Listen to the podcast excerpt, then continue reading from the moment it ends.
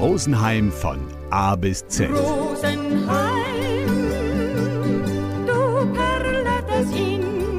Stadt und Land für Dablimne und Zurgroste. A wie Anfang. Auch wenn man es nicht glauben möchte, Rosenheim war nicht immer eine 60.000 Einwohnerstadt mit einem Verkehrsproblem. Angefangen hat alles vor um dumm 2000 Jahren mit ein paar abklatschte römische Legionäre, die nach der Hatscherei über die Alpen keine rechte Lust mehr gehabt haben, am Innufer gesitzt sind und mit dem Lehm umeinander batzelt haben. Wie es darauf gekommen sind, dass man aus dem Inton schöne Haferl und Diegel machen kann, haben sie sich da am Fuße der Alpen am Eingang zum Inntal niederlassen. Und weil sie kurz darauf da auch noch zwei frischbau die Römerstraßen gereizt haben, haben sie einen Tondiegel überall in die ganze bekannte Welt liefern und verkaufen können.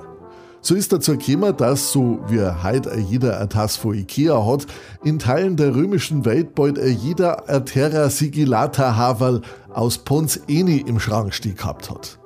Ist Rosenheim heute vor allem für eine mittelmäßige, aber viel gesehene ZDF-Vorabendserie bekannt, war sein Vorgänger Pons Eni für eher mittelmäßiges, aber weit verbreitetes Töpferhandwerk bekannt.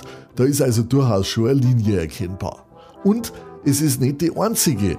Neben die Töpfereien, einen kleinen Tempel und, äh, wie man sagt, eher zwielichtigen römischen Tavernenborzen hat es in Pons Eni nicht viel gegeben.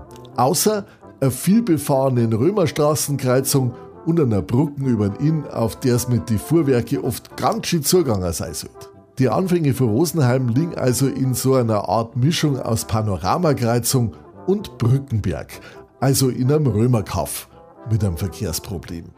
Wahrscheinlich wird unser Verkehrsproblem noch einmal zum Weltkulturerbe. Rosenheim von A bis Z. Schöne Heimat am grünen Inn.